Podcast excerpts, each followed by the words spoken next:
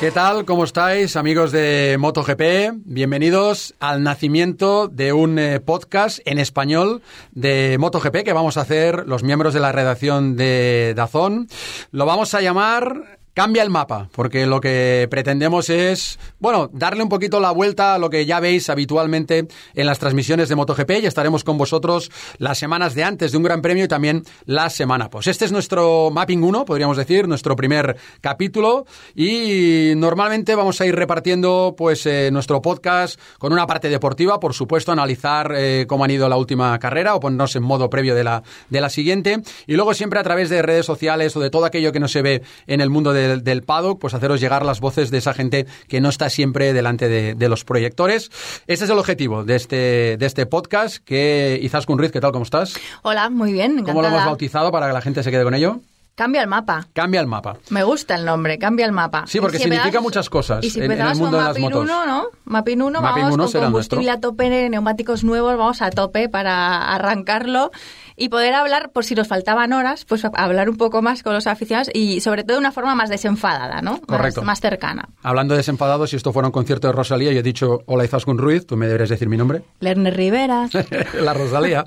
bueno, pues aquí, aquí arrancamos. Y, hombre, también os seguiremos un poquito en redes cuál es vuestro feedback para, para ver qué os interesa que, que os contemos, ¿no? Al final un podcast es aquella, aquel consumo de audio que puedes hacer en cualquier instante. Yo los hago mucho cuando estoy en el gimnasio, ¿no? Que media horita, 40 minutos, corriendo en la cinta, en bicicleta estática y también un poquito de lo que queráis saber también nos guiaremos, ¿no? Pero lo que se tratará es de... tú los podcasts o los escuchas? No, lo escucho, lo escucho. Este es ah, el primer digo, podcast como que hago. hagas gimnasio y hablando a la vez, me estabas dejando ya alucinada. Eso lo hago, pero en las stories de Instagram que os hago Ah, aquí y a vale, Natacha en vale, los vale, circuitos. Ahí me da para correr, eh, jadear y todavía, y todavía decir cosas. Pero los podcasts que yo consumo son eso, en la bicicleta o, o corriendo. Y al final es un poco esa distancia, ¿no? Porque tú más de 40 minutos alguna vez has corrido en tu vida. ¿O Eh. has llegado a media hora corriendo? 45. ¿Has hecho 45, corriendo? 45. Bueno, como una en la carrera. elíptica, en la elíptica. Como diría que Saludamos, Guille- mira, vamos a aprovechar, saludamos a todos los que nos estén escuchando ahora mismo desde una elíptica, por Eh, ejemplo. Claramente. Cribillé dice 45 minutos es la distancia de una carrera y Ricard Jouvet diría lo de los dos tercios. Eh, una cosa que mucha gente quiere saber es cómo es un poquito la vida nuestra, ¿no? Cuando vamos a los, a los circuitos y Zaskun. Eh, ¿Te has adaptado ya a esta vida nómada? Apasionante, ¿no? Glamurosa, como se ve en la tele. O sea, no, nada de eso. Es todo lo contrario.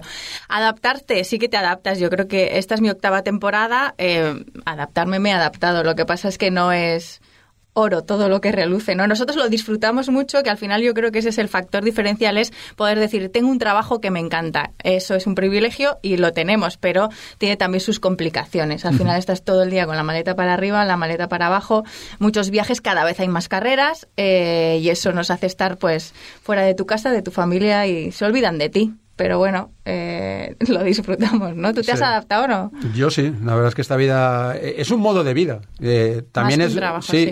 Y, y- y también es muy adictivo este modo de vida, porque cuando llegamos a noviembre al Gran Premio de, de Valencia tenemos muchas ganas de parar, ¿no? Y haces el test y dices, bueno, ahora tengo dos meses de parón, en lo, cual, lo que significa viajar, porque evidentemente siempre hay que generar contenidos, ¿no? Eh, pero luego ya llega el mes de febrero y estás ya como loco por porque empiece la empiece todo y Se ya te de quieres ir a menos, Qatar y hay una hay una adicción y una la pasión. adrenalina, ¿no? Sí. Esa también te engancha. Y eso de que se dice por la mañana que te levantes y te apetezca ir a trabajar, eh, eh, en nuestro caso más, porque cuando estamos en el circuito nos levantamos tan pronto que si encima no te apetece ir a trabajar ya dice, bueno, me tiro, me tiro por el balcón de la habitación de este fantástico hotel de Alemania. Eh, en fin. En Merane. En verane. eh, y en verane también, y en verano. Bueno, pues nada, eso, que nosotros vamos a arrancar aquí este podcast eh, en español de MotoGP. Cambia el mapa, así que si te parece, cambiamos ya el mapa. Ya Venga. movemos de Mapping 1 a Nos Mapping vamos 2. Mapping 2. Y nos metemos en una parte Lo deportiva. deportivo, Y venga. vamos a intentar siempre tener protagonistas, que va a ser también el caso de esta primera parte deportiva. Venga, pues llamamos. ¿Llamamos a Juan Martínez? Vamos. Venga. Pues en nuestro podcast eh, Cambia el mapa, ponemos el, el mapping de, de la competición eh, pura y dura. Y Zaskun, y lo, lo primero de todo, bueno, recordar con este parón del verano espero que la gente no se haya olvidado que venimos de dos carreras espectaculares. Hombre, bueno, como de para, dos, como para olvidarlas. De dos grandes premios, pero dos carreras de MotoGP bestiales, eh, en las cuales a Marc lo han derrotado en la, en la última curva de la, de la última vuelta. Tú que estás más cercano con Marc y sobre todo luego le haces esas entrevistas en el backdrop, que, que ahí, ahí se ve mucha complicidad entre, entre vosotros y él se entrega mucho en ese momento, porque ese es un momento mágico también de los pilotos, ¿no? De primera persona que ven, ¿no? Sin filtros, Están todavía ahí. Eh, ¿cómo, ¿cómo, crees que él, él recibió esas dos derrotas? Eh, bueno, picaron. Picaron. Picaron. Y yo creo que, o sea, picaron las dos. Yo creo que es, para mí es difícil saber decir si le picó más una o la otra. Yo creo que a él, que le gusta ganar hasta el parchis, le escocieron las dos. Eh, por el fondo y por la forma. Y porque yo creo que es verdad que él está en modo mundial, pero eso no quiere decir que haya desaparecido el Mar Márquez que todos conocemos. Vale, ha crecido y sabe pensar en el mundial, pero le fastidia Pero es un animal competitivo. Claro, y... quizás si no se estuviera eh, jugando el mundial, a lo mejor hubiera puesto un puntito más de riesgo para. Igual luego el resultado hubiera sido el mismo, pero él, él, sabe que si arriesgo más, a lo mejor no me, no me hubieran ganado. ¿no? Bueno, pues vamos a dar una cosa. Si antes de, decíamos, vamos a llamar a Juan Martínez, le tenemos en espera. Antes de, hablar con Juan un poco de la parte deportiva, vamos a escuchar un compendio de dos declaraciones de Marc al acabar el otro día la carrera. De, lo primero que vais a escuchar, los primeros segundos, son lo que dijo justo en el backdrop al acabar la carrera. ¿Cuál de las dos eh, duele más? Ahí dijo una cosa y digamos que 30 minutos después había cambiado de opinión. Pues vamos con Marc Márquez. Eh, dos veces sí, bueno, esto da rabia. ¿eh? La de Austria, bueno, pero esto da rabia porque después de liderar toda la carrera, eh, llevar todo el peso de la carrera, duele mucho, mucho más el de Austria. Eh, ¿Por qué? Porque te recuperan puntos. Eh, aquí no, sí que ha recuperado puntos Rins, pero continúa hasta a 101, he visto ahora. O sea, sí que, bueno celebrar victorias eh, gusta eh, y la gente las celebra por todo lo alto, pero nosotros pues eh, queremos celebrar por todo lo alto el campeonato, que es por el objetivo principal de temporada y es por lo que estamos trabajando y no está nada hecho, así que tenemos que seguir con la, con la misma mentalidad. Pues el Mar Márquez que contestaba en caliente nada más terminar la carrera y el de 30 minutos después. ¿Qué valoración haces tú de ese cambio de opinión? ¿Por, por qué dijo una cosa en un momento y luego otra, ¿cómo lo, ¿por qué lo fue madurando? Porque, al final se va con 78 puntos. Porque volvió a encenderse la bombilla del Mundial. O sea, en el backdrop te dice lo que realmente siente, que es, esta duele más. Mm. Eh, porque le había dolido en ese instante, o sea, eso. Pero luego, si te pones en modo eh, Mundial, pues ves los 78 puntos y dices, no, claro, en el modo Mundial la que dolió más es la de Austria, porque ahí me recortaron puntos y en esta no, porque desgraciadamente Dobby se fue al suelo. Pues vamos con el mapping Juan Martínez. ¿Qué tal, Juan? ¿Cómo estás? Muy bien. Ya sabéis, Juan Martínez, eh, comentarista de, de Dazón, un técnico reputadísimo en su época cuando ha estado con diferentes pilotos en el Mundial. ¿Cómo lo ves tú? Eh, ese Mark modo carreras, ese Mark eh, modo mundial, ese Mark que le, le, pica que le hayan ganado, pero luego dice, oye, pero me voy aquí 78 puntos. Bueno, yo, yo creo que Mark al final lo, lo que hace nada, una vez más es, de dominar perfectamente las situaciones. Yo creo que, que, que realmente la, la, victoria de Rins le, les cogió quizás un poquito más que la de Dovicioso, porque hasta ahora el que era el que estaba invitado a esos duelos era Dovicioso, ¿no? Al final Rins ha sido el bueno, es el, el outsider, ¿no? En, este momento, con lo cual el primer impacto para para Mark es, doloroso, porque incluso ahí, en, justo acabar pasar meta, hay el momento en que Rins se para a, saludarle a él y Mark le da la mano pero gira la cabeza. Eso quiere decir que en ese momento está dolido, como es normal, ¿no? Al final tienes la adrenalina a tope pero una vez más, a la que deja pasar ese momento de, que la adrenalina pues eh, domina la situación, pues él empieza a focalizar y a ver qué es lo que tiene que decir en cada momento. Es un piloto muy astuto, Mark, que es un piloto muy muy listo y una vez más pues pues dice, oye, quiero volver a dominar yo la situación y que no y que no la gente no entienda que esto va a ser una cosa normal. Le, le preguntaron mucho todos los medios eh, por ejemplo, los compañeros de, Sky, los, italianos, que cuál te duele más, cuál te duele más, cuál te duele más, eh, durante toda la entrevista, de forma muy, muy insistente. Y al final él ya eh, salió y dijo, lo que más duele son, los 78 puntos. También hay como, como mensajito. Pero decías, Juan, eh, hasta ahora el invitado era Dovicioso, ahora el invitado es Rins. Lo que pasa es que lo que da la sensación es que lo que no hay es ningún invitado capaz de pararle los pies a Mark en modo mundial. O sea, sí que le pueden ganar una carrera, incluso en la última curva, pero mm, no sé si ves a alguien lo suficientemente fuerte como para plantarle cara. Yo creo que ahora mismo el, el más fuerte modo mundial es, es Mark. O sea, esto es indudable. Luego hay otros pilotos que han estado en esa tesitura, como son Lorenzo, que está en un mal momento a nivel a nivel físico y la incertidumbre de siempre de si Valentino será capaz de, de, volver a, estar eh, en esa situación. Estos son los que realmente han luchado por el campeonato del mundo en MotoGP. El resto, por el momento, pues, pues bueno, son, son candidatos, van mostrando sus cartas y demás, pero el único real, realmente consistente a día de hoy, eso lo dicen los números, o sea, al final cuando tú acabas en todas las carreras, primero segundo, que sí, que te puedes hacer una carrerita, no sé qué, no sé cuántos, pero tu dominio es devastador con el resto. ¿Y, por qué, ¿Y por qué pasa eso? Porque al final yo, el otro día en una transmisión dije algo que si, lo miras fríamente y algún piloto lo puede escuchar, les puede saber mal. Yo dije, yo creo que ahora, mismo, lo que pasa es que ahora mismo desgraciadamente no, pero creo que en este instante el único piloto de verdad que puede eh, medirse con Mark de principio a fin un campeonato sería Jorge. Ahora no lo es, Jorge. Eh, no siéndolo así, ni Dovicioso tiene la regularidad, ni Rins tiene la regularidad, ni Petrucci tiene la regularidad, ni Maverick tiene la regularidad, ni Rossi tiene la regularidad. Es que estamos hablando de unos nombres que cuando empieza la temporada dices, ¡buah! Va a ser increíble la cantidad que pueden luchar por el Mundial y al final luchan por, por pequeñas eh, consecuciones, podios, victorias. Pero realmente desde el principio se ve que, que la regularidad de Mark es lo que mata a los demás. ¿Por qué no hay esa regularidad en los demás, Juan?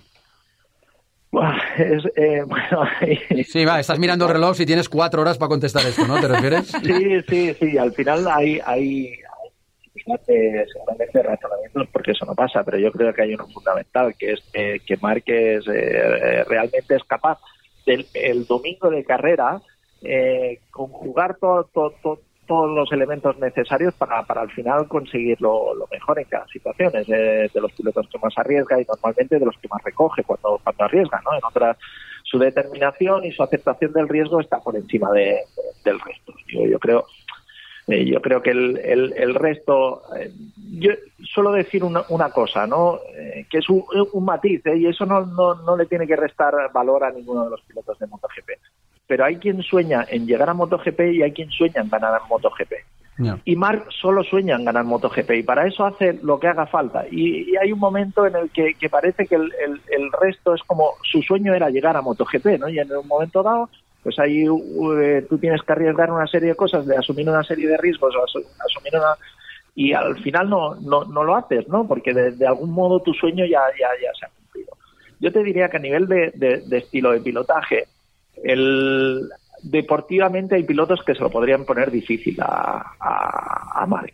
¿Por qué? Porque tienen estilos completamente diferentes. Es el caso de Rins, ¿no? Si, si nosotros vemos eh, aquí, aquí quedó, porque fue una de las únicas carreras que los hemos visto uno con, con el otro, ¿no? La, la diferencia de, de, pilotaje a en el modo de abordar las curvas. Es verdad que, que creo que Mark a día de hoy, por eso le han batido en las últimas dos carreras, en la última vuelta, de, un modo parecido. Él intentando defenderse en la última curva, intenta alargar la trayectoria y acaban cortándole por dentro, ¿no? Creo que eso es, relativo a que él todavía, o sea, tiene una serie de problemas, han trabajado para solucionar y compensar unas carencias de su moto el año pasado con respecto a la Ducati, que era la, la velocidad de las marchas largas, pero seguramente la aproximación de la curva por la gestión del motor seguramente han perdido algo, ¿no? Parece que le cuesta un poquito más hacer las aceleraciones, es verdad que una virtud suya son las curvas a izquierdas y en las curvas a izquierdas pues las tienes que sacar de esa estadística porque él se defiende perfectamente, pero hay, hay uno, unas pequeñas señales de que quizás él no, no está en su mejor momento a nivel de, de la puesta a punto, pero él sigue gestionando perfectamente la, las carreras. ¿Y eso por qué? Porque él quiere, él quiere el mundial. Él no, él no ha venido a ser un piloto de MotoGP, él ha venido a devorar las estadísticas y es lo que persigue. y, mirando un poco más allá, eh, buscando rivales que obviamente van a seguir siendo rivales como Maverick, como Rins, como que son siguen siendo jovencísimos. Eh, pero ahora todos miramos que quizá hacia Fabio Quartararo. No sé si es que nos estamos viniendo arriba porque una vez ya se le, se le convirtió en el anti-Márquez cuando llegó al Mundial y luego las cosas le fueron fatal. Ahora parece otro Fabio Quartararo, pero mirando lo rápido que es capaz de ir cada vez que sale a pista, que eso es un poco no en la línea de Mark. Sale y es capaz de hacer una vuelta rápida, de arriesgar lo que haga falta. Em, eh, ¿es Fabio Quartararo, puede ser Fabio Quartararo, eh, ese piloto que le ponga las cosas difíciles a Mark? Y para hacerlo, se tiene que quedar en una Yamaha sí o sí, porque si se va a Honda, entonces la cosa se, se, tuerce. Mira, yo, yo, yo, te diría que Fabio está consiguiendo hacer una, una cosa a nivel de, de pilotaje. Eh, igual que te decía que Rins es, diferente a la hora de, pilotar, pues porque al final consigue tener ese paso por curva. Quartararo es un, es un estilo cercano, no te diría igual, no te diría igual, pero es cercano a lo que era Lorenzo, ¿no? Al final es eh, lo, suficientemente agresivo para no desestabilizar a su moto y eso le permite mantener las dos ruedas en contacto con el asfalto y mantener un, un, paso por curva bastante bastante elevado, ¿no? Eh, esa, eso eso lo tiene. Ahora Yamaha está en un momento crucial bajo mi punto de vista con Quartararo o empieza a concretar resultados o se nos diluye el, el muchacho. Uh -huh. Es decir, hasta ahora las expectativas son altísimas, como tú bien dices, al final la comparativa, o sea, entrar en la comparativa con Mark a día de hoy es imposible. Todas las de salir perdiendo. O sea, lo, lo, que más te interesa es que no te comparen, ¿no? Y en un día, pues, pues, pues igual, igual le ganas, ¿no? En un momento dado, pero entrar a, comparativas ahora mismo es que, es te, va a triturar, porque es que ha triturado todas las estadísticas, que hay, con lo cual es, un, es una guerra que no te conviene. Pero a Yamaha, Yamaha potencialmente tiene un, muchacho, unas cualidades para ir en moto increíbles, pero que históricamente le han sucedido una serie de cosas a nivel de gestión suya deportiva que no le han acompañado o no le han ayudado a consolidarse en las anteriores categorías. ¿Puede que estemos en esa situación? Puede ser. Con lo cual Yamaha, delante de, un, te diría, un corto futuro para Valentino, porque independientemente de que, de que Valentino, solo a día de hoy, no cabe la crítica con Valentino cuando al final no llega no sé qué, no sé cuántos, porque, eh, o sea, es la situación en la que está, está dando el máximo, cada, cada día pues es un regalo, ¿no?, al motociclismo, el hecho de que Valentino se mantenga, desgraciadamente pues la, la, la edad te pone una situación que cada vez le va a ser más, más complicado eh, por no decir imposible. Pero Cuartararo está en ese momento, da el, sal, el, saltito de empezar a ganar confianza porque refrenda sus cualidades con resultados, o si no, tienen muchas posibilidades de que se pierda ese efecto Cuartararo. Muy bien, Juan, ¿sabes cómo se llama este podcast eh, de MotoGP en español? Dime. Cambia el mapa. Así que te cambiamos ya el mapa porque te estás quedando sin gasolina y no vas a cruzar línea de meta. Sí, ya, ya ves, me, me, me, tienes que poner ahí a salvar un poquito de gasolina ya. Bueno, nada, pues muchísimas gracias me das un poquito de cancha y ya ves que me, que, que me alargo. Te vienes arriba como siempre. No, pero súper interesante. Es un escucharte, eh, también así en este formato, te lo digo, ¿eh? No, totalmente. Lo que pasa es que también te voy a decir una cosa, ¿eh? eh Cuartararo, estoy de acuerdo contigo que tiene que empezar a hacer resultados, pero resultados llamémosle ganar, porque resultados ya con 20 años, tres podios en MotoGP y las poles que lleva no está nada mal. Yo quiero, creo que tú y yo queremos y todos, y Zaskun y, y todos, empezar a ver esas peleas ya codo con codo y saber si tienen la madera para estar luchando no en una carrera hasta el final. Sí, eh, o sea, concretar es justamente eso. Tú haces muy buen fin de semana, eh, tienes que intentar no caerte en la primera curva. Exacto, efectivamente. Bueno, Juan, pues cambiamos el mapa. Pon el mapping que quieras, el mapping 8, si acaso, de Lorenzo, y lo dejamos aquí. Siempre, siempre mapping 8. Gracias. Gracias. Venga, un saludo, gracias a vosotros. Bueno, pues ya estamos en Mapping en 2, en este podcast de MotoGP en español. Espero que lo vayáis disfrutando igual que lo estamos disfrutando nosotros. Y queremos aprovechar este cambio, este nuevo cambio, para hablar un poco más de de lo que piensan los pilotos, pero sin hablar con los pilotos, de, qué implica también, de todo lo que la gente que está involucrada en su trabajo, también cuando se bajan de, de, la moto, en ese universo que tienen muchas veces en su cabeza y que nosotros muchas veces no podemos, no podemos penetrar. Y para hacerlo, pues mira, hoy hemos elegido al ganador de la última carrera, que se lo merece, como no, que no es otro que Alex Rins, que después de esa victoria, de esa super victoria con mayúsculas, nos decía cosas como estas. Vamos a escucharle. Nosotros creemos en nosotros, que, que la gente no crea, me da igual. Eh, tengo un gran equipo detrás, eh, sabemos que lo, lo podemos conseguir y así ha sido. Pues eso es lo que nos contaba Rins, que no, no sabemos muy bien qué quería decir en el momento, pero seguro que para él tenía sentido. Sí, hay, hay momentos que los pilotos los utilizan para reivindicarse. El otro día también lo escuchamos de Marcos Ramírez, también Exacto, al ganar la carrera, ¿no? Con el gesto, gesto silencio. pidiendo silencio. Bueno, como no podemos entrar en la cabeza de los pilotos, que es físicamente imposible y mejor para su salud que no lo hagamos, sí. eh, lo que queremos es hablar con gente que sí que está muy cerca de ellos y que realmente pocos secretos pueden tener, ¿no? Eh, entramos en este Mapping 2 con Diego Silvente. ¿Qué tal, Diego? ¿Cómo estás? Hola, ¿qué tal? Muy Bueno, bien, gracias. El manager de, de, de Rins, pero que has estado con él desde que estaba en Moto 2, le has visto crecer, ahora mismo es el hombre del momento.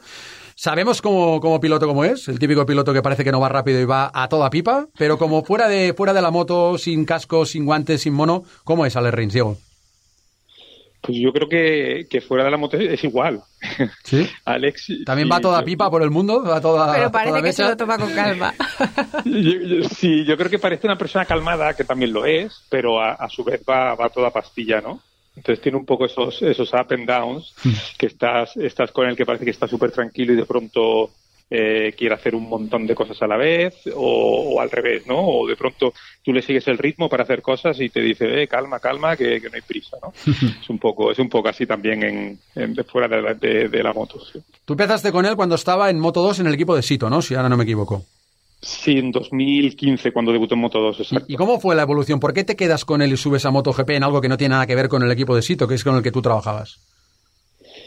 Eh, pues mira, a mí de cuando debutó en Moto 2, por ejemplo, tengo una anécdota que me que me, me parece que habla mucho de cómo es Alex como piloto y como persona, y es que se fue a subir, si no recuerdo mal, en Valencia, justo en el test de invierno, de, de después de, de acabar la temporada, y estuvo lloviendo los dos días y, y decidimos que era mejor que debutara se subiera por primera que tuviera su primera toma de contacto en seco, porque unos días después íbamos a Jerez, ¿no? Y el primer día en Jerez empezó a llover igual, no salía nadie a pista y él dijo, oye, ya no, no, no aguanto más, yo quiero subirme a la moto, por favor, y tal, ¿no? Y según se subió a la moto, eh, que sería una situación, entre comillas, estresante o con cierto estrés para, para cualquier persona, incluso cualquier piloto, pues se subió a la moto por primera vez de la Moto 2 y fue el más rápido, ¿no? En agua, ¿no? en una pista en la que nunca había rodado, ¿no? Y es un poco, es un poco como él, ¿eh? Es- es- tiene una capacidad para entender las circunstancias que hay. eh, no sé si es madurez o es una capacidad innata, pero, pero es capaz de leer muy bien la- la- las situaciones. Y en lo personal, ¿ha cambiado mucho eh, desde ese Rins de 2015 a- hasta ahora? ¿O en qué ha cambiado? Pues hombre, ese, eh, yo creo que lo que ha cambiado es que ha ido pasando el tiempo por él. Se ha hecho mayor, ¿no? Claro, sí, bueno, mayor. Mayor entre claro. comillas, claro. Sí, es que Alex ahora tiene eh, 23, ¿no? Llegó con Sí, 18 sí, es que eso se nos a- olvida. al equipo. Es que, claro, ellos, si lo comparas con otros chavales, seguramente crecen como mucho más rápido, ¿no? Porque están mucho más expuestos a, a- Es un poco lo que un chaval de su edad va viviendo de una forma más espaciada en el tiempo, ellos lo tienen todo mucho más concentrado, ¿no? Entonces quizá pues maduran, evolucionan, ¿no? O Van, van, claro, van cogiendo mucha más experiencia. Entonces es un poco la diferencia que yo veo, que le veo a él, ¿no? Que ahora las cosas pues las asimila un poco de otra manera, ¿no? ¿Y es de los que se deja aconsejar, escucha? Eh, Sí, no sé cuándo... Bueno, a ti en concreto también cuando está fuera de la moto, me refiero, para afrontar también todos los eventos, todas las entrevistas, todos eh, los encuentros con la prensa. Alex es- escucha siempre y esto es otra cosa que también me llama mucho la atención y, y es una persona que siempre está escuchando y siempre, incluso cuando, cuando hay una conversación eh, que, que tienes en paralelo con alguna persona en su presencia, él siempre está escuchando y siempre aprende y siempre se queda con cosas, ¿no? Y, y- y- y por otro lado, hay veces que, que yo le digo, oye, ¿me estás escuchando? Y me dice, sí, sí, sí, sí, sí, sí, ¿no? O, o no, no, no, no, ahora, ahora no estoy, por favor, esto lo hablamos dentro de unos minutos, ¿no? Pero nu- nunca eh, cuesta a veces cogerle no el, el, el- hilo no sí sí eso es un personaje especial es un personaje especial. Un personaje, Diego, que va creciendo, ya ha conseguido eh, dos victorias en el, en el Campeonato del Mundo de, de Motociclismo. eh, y por lo tanto empieza a ser eh, mucho más público, eh, más requerimientos de entrevistas, de actos. ¿Cómo se plantea un fin de semana de, de Alex Rins? Por ejemplo, ahora pongámonos en modo, aunque todavía nos queda en este, en este podcast para llegar a Aragón, nos quedarían dos carreras y tres podcasts, pero si nos llegáramos a Aragón, Gran Premio en España, además de Alba- eh, él ha veraneado en Valdealgorfa, que está al lado, ¿cómo es un Gran Premio? ¿Cómo te llegan las peticiones? ¿Quién quiere hacer cosas con, con Alex Rins? ¿Cómo lo definís? ¿Él, ¿Él tiene voz y voto en lo que hay que hacer, lo que no hay que hacer, si quiere dejar de hacer esto o quiere hacer aquello? Bueno, mira, de momento nuestro funcionamiento nos llega una, una agenda desde Suzuki, que son el departamento de prensa de Suzuki, es quien filtra todos, esta, todos estos eventos, guion, eh, relaciones con, con tanto relaciones públicas como y patrocinadores como con la prensa a nivel de equipo te digo ¿eh? y, y a partir de aquí pues nosotros luego incluimos algún algún evento más y si nos queda espacio para encajar que ya sería algo más a nivel personal, pues si es de algún patrocinador personal o es alguna cosa que en su momento a Alex también le apetece hacer o, alguna cosa que, que preparamos nosotros un poco más como equipo personal. Pero la verdad que esta agenda desde el miércoles que llegamos al circuito, que solemos intentar llegar sobre las 4 o 5 de la tarde como máximo, hasta el domingo que marchamos, la verdad es que hay muy poco tiempo libre. Intensa, intensa. Por cierto, que ahora, ahora mm, me ha venido a la cabeza la imagen de la celebración del otro día y, yo tengo, estoy muy intrigada. Eso, los silbatos que usasteis, ¿eso de dónde salió? ¿De quién fue la idea? Eh, ¿Los teníais preparados? O sea, ¿creíais que podía ganar esa carrera o cómo fue esta historia? Esto es una cosa que hicieron el equipo a nivel interno y, o sea, el equipo te Suzuki, eh, los chicos, los chicos del equipo, ¿no? Tenían preparado una sorpresa ya porque vinieron con un megáfono en Austin y querían hacer otra cosa para hacer ruido, entre comillas, pues a ver, es, es un equipo que todo lo que hacemos se celebra mucho, ¿no? Es un equipo que yo recuerdo cuando debutamos, fue un año muy complicado porque sabes que Alex hizo daño la primera vez que se subió a la moto, eh, volvió a llegar con el pie roto a Argentina, se hizo mucho daño en el, en el brazo, estuvo cinco carreras fuera y, y, bueno, la moto tampoco la teníamos del todo en el sitio, la historia aquella de la elección del motor y demás, ¿no? Y, fue un año como muy complicado, ¿no? Para ellos también, porque venían de, tener resultados muy buenos con, con, con Maverick, ¿no? y, y, yo recuerdo que es que nos llamaba mucho la atención que hacíamos un sexto y había una fiesta, ¿no? En, el hospital y, y decía, jolines, el día que empecemos a hacer cosas bien, buenas, ¿no? Esto que va a ser, ¿no? Pues, pues se sigue, se siguen celebrando y hemos ganado en Austin y lo hemos hecho cuartos de Barcelona, por ejemplo, que en teoría sería un poco como post, ¿no? Porque además fue una carrera en la que se esperaba más y demás, y se siguen celebrando, ¿no? Y, en esta línea es por lo que vienen que siempre tienen preparada alguna sorpresa. Los silbatos, pues imagino que fue para hacer ruido, sí. y lo que le gritan es Baki, ¿no? Es que no nos lo ha preguntado mucha gente que le, cuando esto le gritan Baki, Baki. ¿Es Baki de lo de, la Bakery o qué es? Lo llaman, no, lo llaman Paki. Paki, ¿ves? Yo decía, pero Paki, Paki. ¿Y por qué le llaman Paki? hay, hay una historia allí en el equipo y que lo llamaban como, en un, como un nombre clave como Paquirrín. y eso es por lo, de que, tiene alma de disjockey, ¿o qué? No, no, no, no, yo creo que no, es, no esto viene, vienen, es, la parte italiana del equipo, o sea que ah, viene un poco pues por porque suena como Rins, Paquirrin y era como un poco nombre clave cuando no, cuando no podían del todo hablar de él porque estaba firmado pero aún no se sabía o un poco así en esta línea y bueno, y, se ha quedado un poco de, pues, de, por, de manera muy cariñosa, no lo, llaman Paquirrins y, y Paqui, Paqui es el diminutivo y bueno, es una forma súper cariñosa de, dirigirse a Alex. Sí, sí, Diego, estamos con Diego Silvente, el manager de, de Rins, antes de que cambiemos el mapa, que es el nombre de este, de este podcast. Solo preguntarte, ¿a ti cómo te ha cambiado el mapa de la vida tener que estar dando vueltas por el mundo detrás de, de un piloto? Pues mira, eh, ha cambiado. Ha cambiado porque pasas de, estar un poco en la dirección del equipo con Sito Pons, que estuve durante unos años. Anteriormente estuve dirigiendo ocho años el circuito de velocidad de Almería, eh, donde, donde vivo, donde nací. Pues siempre he tenido un, trabajo en el que te implicas mucho. Pues son trabajos en los que le tienes que meter mucha pasión, muchas horas, responsabilidad, etcétera, etcétera. Pero cuando coges ya la dirección o cuando acompañas en la, en, la carrera deportiva, el desarrollo de la carrera deportiva de un piloto como es Alex, pues claro, el compromiso es mayor aún, ¿no? Entonces, bueno, mm, forma ser una parte muy importante, ya no diría solo de tu vida profesional, sino también de tu vida personal, ¿sabes?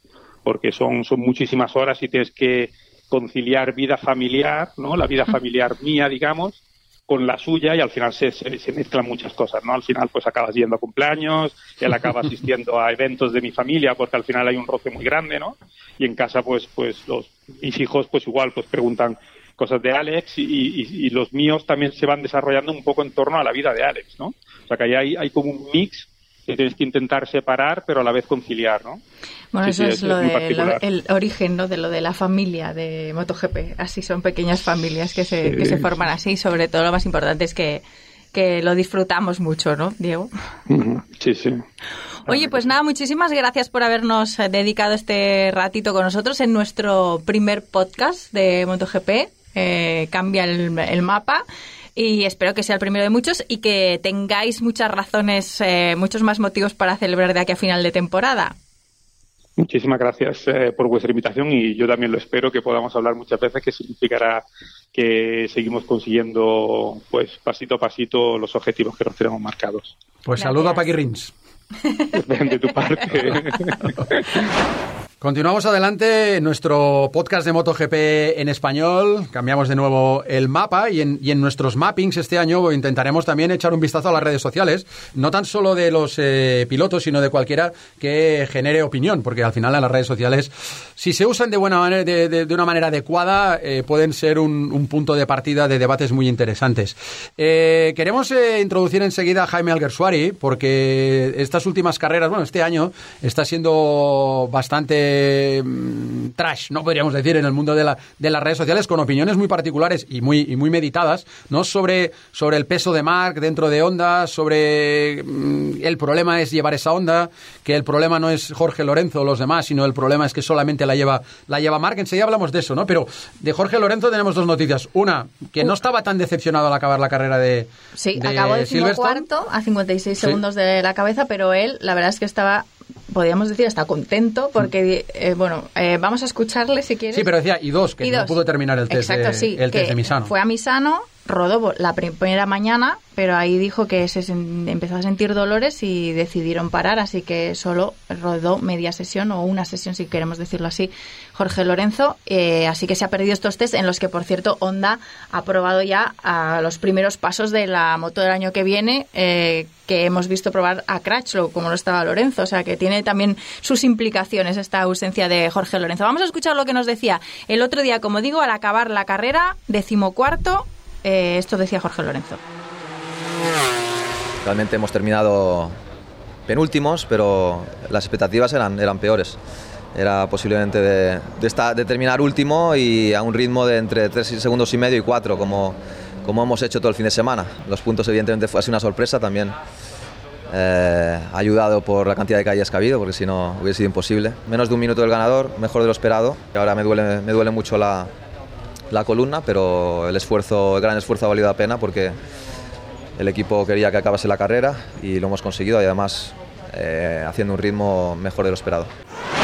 Pues Jorge que no estaba tan decepcionado, aunque realmente quedar a 56 segundos de la cabeza para un piloto cinco veces campeón del mundo, bueno, pues no es muy... No es un plato de, buen gusto. Volvemos a las redes sociales. Jaime Alguersuari, ¿qué tal? ¿Cómo estás? Pues encantado de escucharos y encantado sobre eh, hablar sobre este tema que me parece eh, histórico, simplemente histórico. Vamos al, al 23 de, de, agosto. Un tuit que publicas tú, muchos tuits en, en, las últimas carreras que han generado mucha, mucha opinión, mucha controversia. Dices que no son galgos, que son podencos. Lorenzo no es el problema. El drama, la noticia, es HRC. El 99 anda en el micro de todos los periodistas y andan o andamos todos desnortados. La noticia es el ingeniero jefe de Honda, porque nadie se puede subir y ganar con la otra HRC, que no sea el 93. Eh, ¿Nadie puede llevar esa moto? En este momento y en, en la, lo que queda de temporada, y probablemente incluso alargándolo toda la que, temporada que viene, eh, nadie de los que están corriendo en MotoGP cuando digo nadie, es del de segundo al último, puede eh, hacer con esa moto lo que hace lo que hace Mark y lo más importante, no solo no puede hacerlo, sino que difícilmente estará entre los cinco primeros. Uh -huh. Lo estamos viendo con Jorge, lo estamos viendo con Crutchlow, por supuesto Nakagami, aunque está haciendo resultados eh, interesantes en, en, ciertos momentos. Eh, y eso, según tú, es un problema, ¿no? Para, para HRC. Es decir, bendito problema tener un campeón del mundo, pero, pero no tener la oportunidad de tener ahí cerquita al segundo piloto para un equipo como HRC se, sería un problema, ¿no? Bueno, es una de las fantásticas, formidables paradojas que ha traído la vida de este muchacho desde que debutó en 2013 en MotoGP. Eh, parece que ahora todo el mundo lo recuerda, pero eh, desde el primer año 2013 y el segundo 2014 y el, dos, el tercero 2015 hasta llegar hasta hoy, eh, hay que tener en cuenta que este chico fue puesto en duda normalmente porque todo el entorno de este muchacho, la, es decir, la afición era rosista, uh -huh. así de claro, era rosista y nadie mm, quería, incluso la gran parte de la prensa tampoco, reconocer que lo de este muchacho se sustentaba en algo mucho más esotérico, mucho más increíble y jamás visto que no fuera la suerte. ¿Qué ha ocurrido? Que fijaros bien que la enfermedad de, tener esa comparación perversa con Rossi ha desaparecido y se ha entrado en otra, es decir, la impotencia de ganarle. Yo creo que estamos viviendo uno de los mejores momentos de toda la historia del motociclismo, a pesar de la superioridad o por la superioridad de él. Entonces, el, quien ha salido más beneficiado de este, de este hombre de Marte, porque no, no, no sé de dónde viene, pero digamos de Marte, es Honda. Eh, si él no hubiera existido, los seis títulos de siete que ha ganado este muchacho no los hubieran tenido. Así de simple. Lo subrayo, ¿eh? No los hubieran tenido. Y Honda estaría desaparecida hace siete años. ¿Y tú crees, Jaime, que también con las peculiares personalidades que siempre lo decimos, de, en este caso los japoneses, que son los que llevan la batuta en onda, ¿crees que ellos son conscientes de esto que acabas de decir? Es decir, eh, ¿han cambiado, han hecho ese cambio de mentalidad de no, no, mi moto es la mejor y por eso tú ganas a darse cuenta de lo que tú has dicho, de que sin este piloto no tendrían esos mundiales? Yo no puedo imaginar que en una factoría donde la ingeniería eh, es la moneda de curso legal puede haber tantos tontos o simplemente el tonto que manda eh, se lo crea. Eh, Onda saben que sin este muchacho eh, no hubieran ganado nada, es decir, nada. Pero es que además el tema es, es, es fantásticamente grave, formidablemente entusiasmante. Es que los demás están sufriendo tanto con esas motos que no encuentran el momento de dejarlo. Eh, fijaros bien que cuando se fue Pedrosa, con toda la admiración de todo el mundo, en realidad una de las sorpresas de mi vida fue que es la primera vez que alguien que pretende un objetivo y nunca lo obtiene, obtiene el aplauso general que obtuvo sin ninguna crítica, incluso de los fantasmas o anacoretas que andan que andan predicando en las redes sociales. Nadie prácticamente se metió con Pedrosa pero fue una historia avanzada de alguien que sí conocía esa moto y sí había ganado con esa moto en ocasiones. Y eh, jamás pudo acabar, si hacemos la media, fijaros bien, son, son parecen tonterías, pero no lo son. De todo el contacto que tuvo Pedrosa con Márquez desde que Márquez ingresó en el 2013 con, ganando el Campeonato del Mundo con 20 años, con la edad de Cuartararo, olvidaros, o no olvidemos que Cuartararo tiene 20 años y lo está haciendo muy bien, pero acabará el año y acabará a 200 puntos de Márquez. Él ganó el campeonato simplemente y Pedrosa, durante todo, eh, toda esa historia, estuvo acabando normalmente entre 100 y 150 puntos de diferencia con su compañero de equipo. Y yo creo que tendremos que hacer más, más podcast contigo, eh, Jaime, porque es un placer escucharte, tu, tu nivel de, reflexión y de, y, de interior, y de introspección en el mundo de, la moto. En este primero de, Cambia el Mapa, eh, te hago una pregunta clara y directa. Ahora mismo el que está sufriendo esa comparación, desgraciadamente está lesionado. ¿eh? También es cierto que con Jorge Lorenzo lesionado es más complicado saber hasta dónde hubiera podido llegar Jorge, ¿no? Pero ¿crees que Jorge va a salir de este agujero? Pues fíjate bien, en tu, en tu pregunta, y tal como la has mencionado, vienen las claves de la respuesta. Lesionado. ¿Cómo está Crashlow? Está roto.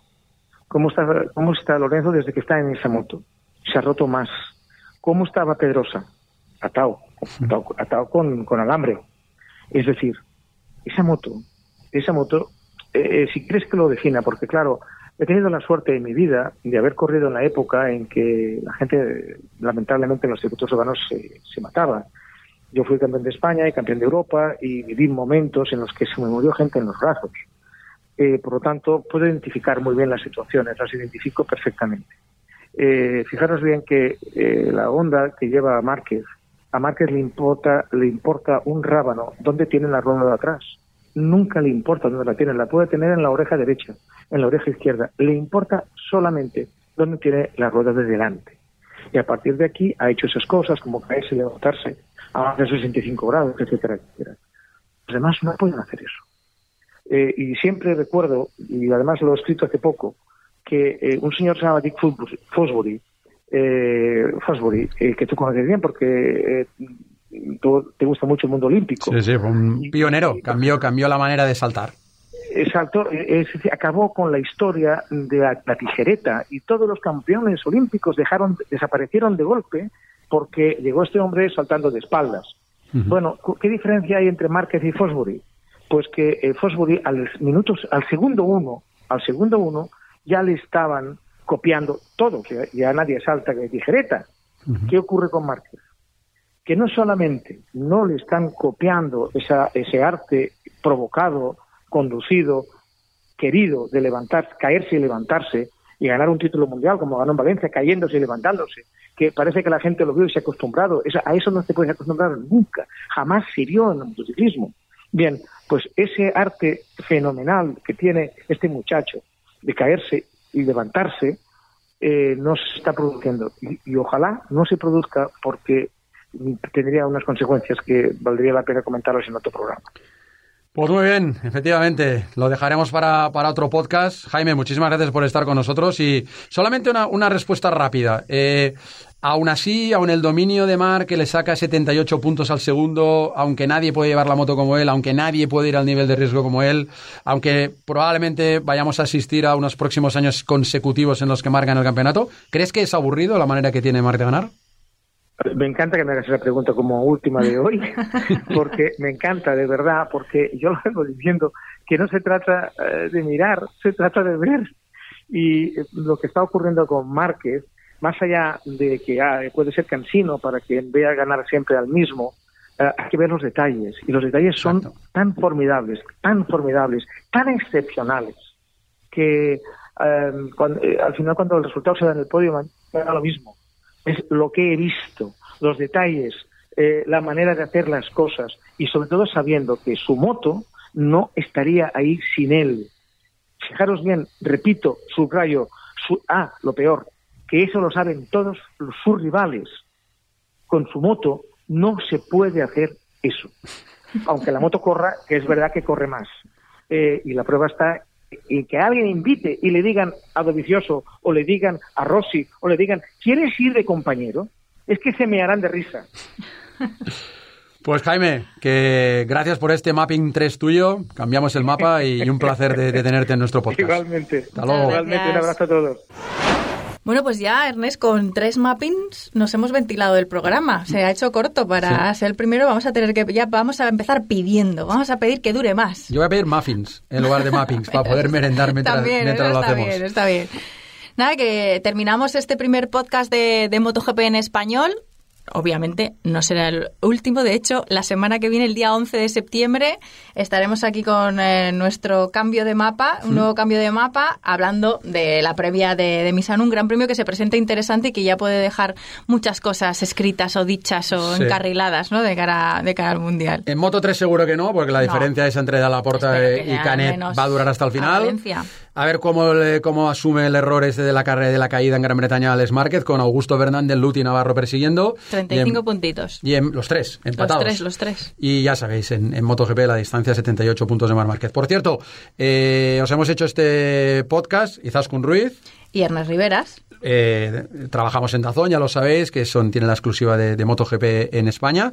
Y deciros que en eh, Dazón, una de las cosas que más seguimiento está teniendo y que más os está gustando de los contenidos a, consumir cuando queráis, que al final es un poco el leitmotiv de la plataforma, son las, las pantallas táctiles. ¿no? Hasta ahora hemos hecho con la mayoría de pilotos de, MotoGP y el próximo calendario de pantallas táctiles quizás con Pues mira, en Misano tendremos al líder del Mundial de Moto 2, o sea, a Alex Márquez, y en Aragón tendremos a Mm. Valentino Rossi. A Valentino Rossi también nuestra pantalla táctil. Y habrá más cosas, ¿eh? que estamos haciendo muchas cosas también con Maverick, con, estamos muy pendientes también con Mar Márquez para ver si bueno, el seguimiento, bueno, al final está claro. Ahora enseguida, como tú has dicho, cuando termine San Marino echaremos números si todo va como queremos, donde se puede proclamar campeón Marc y por tanto estamos trabajando también para que el día que Marc sea campeón, que será es lo como la gente del Pado, que es tan supersticiosa, cada día más, un día podemos hablar de esto de supersticiones, en el podcast. Sí. Pues estará aquí. Que Digo se, que, se, nos, está yendo de las manos. Que trabajaremos también para tener algo cuando Marc sea campeón, para, para ofreceros otra cara de, de un campeón.